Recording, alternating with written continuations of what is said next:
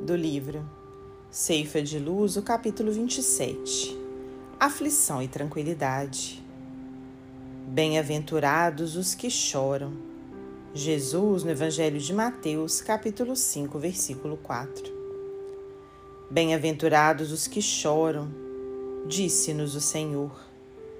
Contudo, é importante lembrar que, se existe aflição gerando tranquilidade, há muita tranquilidade gerando aflição. No limiar do berço, pede a alma dificuldades e chagas, amargores e cicatrizes. Entretanto, recapitulando as próprias experiências no plano físico, torna a concha obscura do egoísmo e da vaidade, insistando-se na mentira e na delinquência.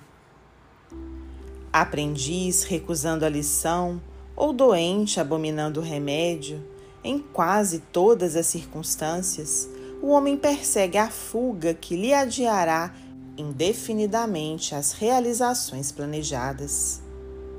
É por isso que na escola da luta vulgar vemos tantas criaturas em trincheiras de ouro cavando abismos de insana flagelação, nos quais se despenham, além do campo material, e tantas inteligências primorosas e engodadas na auréola fugaz do poder humano, erguendo para si próprias masmorras de pranto e envilecimento, que as esperam inflexíveis, transposto o limite traçado na morte.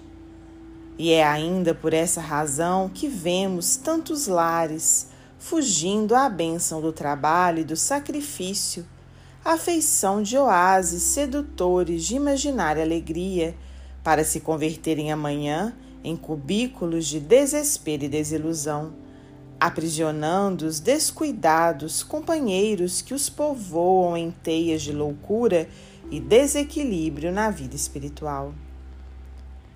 Valoriza a aflição de hoje, aprendendo com ela a crescer para o bem, que nos burila para a união com Deus.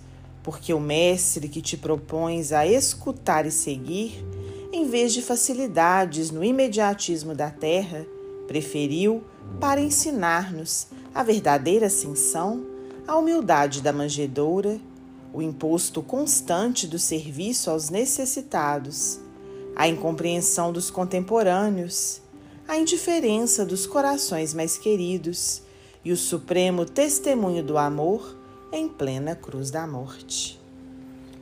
Emmanuel, psicografia de Francisco Cândido Xavier.